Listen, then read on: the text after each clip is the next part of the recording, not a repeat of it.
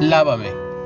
Aunque esta palabra no estaba escrita en mi auto, podría haber estado, ya que podías escribir lo que quieras gracias a la suciedad que él tenía. Así que fui hacia un lavadero y lo mismo hicieron otros conductores que querían quitar la mugre que había quedado de todos los caminos con lodo después de una tormenta reciente.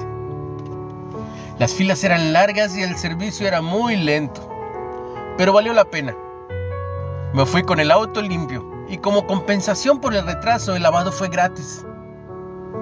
Ser limpiado a expensas de otra persona, esto es el Evangelio de Jesús.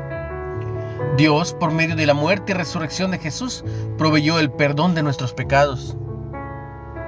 ¿Quién no ha sentido la necesidad de bañarse cuando la suciedad y la mugre de la vida se nos ha pegado? Cuando nos ensuciamos con pensamientos egoístas o acciones que nos dañan a nosotros y a otros y nos quitan la paz de Dios. En Salmo 5 es el clamor de David cuando la tentación había triunfado en su vida. Al ser confrontado por un mentor espiritual ante su pecado, David oró, lávame y seré más blanco que la nieve. Velo en Salmo 51.7. Ahora, ¿tú te sientes sucio y culpable? Ve a Jesús y recuerda estas palabras. Si confesamos nuestros pecados, Él es fiel y justo para perdonar nuestros pecados y limpiarnos de toda maldad. Velo en primera de Juan 1, 9. Recuerda que solo Jesús puede lavarte esa suciedad.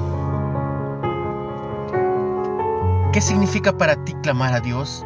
Lávame. ¿Qué impide que pidas ahora su perdón y limpieza gratuitos a través de Jesús?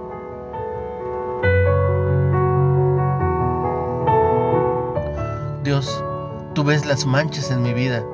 Lávame, perdóname y ayúdame a honrarte.